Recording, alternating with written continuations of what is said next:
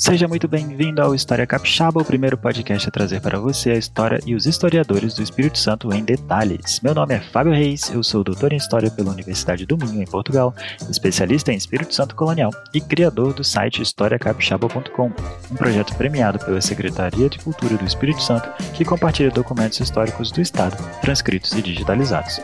Eu também estou acompanhado do meu amigo Ricardo Nespoli, historiador em formação e a pessoa mais engraçada deste mundo. E nesse podcast nós conversamos com historiadores e pesquisadores que se dedicam a desvendar a história capixaba, conhecemos um pouco melhor sobre suas trajetórias e exploramos acontecimentos interessantes e pouco conhecidos do nosso estado. Vamos começar? Bora lá!